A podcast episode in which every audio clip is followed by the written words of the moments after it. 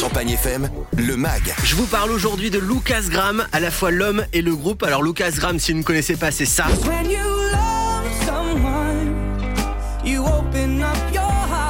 Le groupe a été créé par Lucas Graham, le chanteur en personne. Le Danois de 32 ans a donné son propre nom au groupe. Originaire d'un quartier pauvre de Copenhague, Lucas chante depuis qu'il a 8 ans, tout d'abord dans des chorales, puis en solo et finalement dans un groupe qu'il forme il y a 10 ans avec des amis de lycée. Enfant, il faisait de la comédie.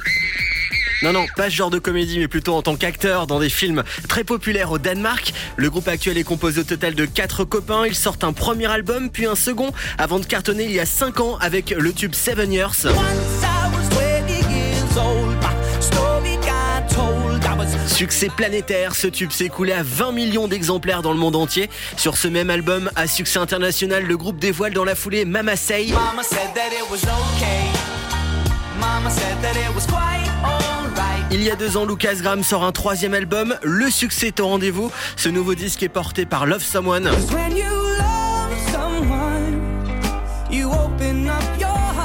Bonne nouvelle, un quatrième album pourrait être en préparation. Le chanteur a publié une photo du groupe en studio, dispo sur champagnefm.com, et un nouveau morceau, Shares That Love.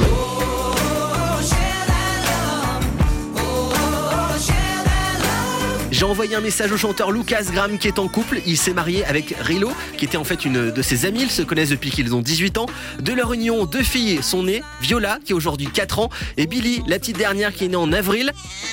Alors, j'ai pas eu de réponse de Lucas. Il doit être actuellement au petit soin auprès de sa famille. En attendant, retrouvez le max sur champagnefm.com. Champagne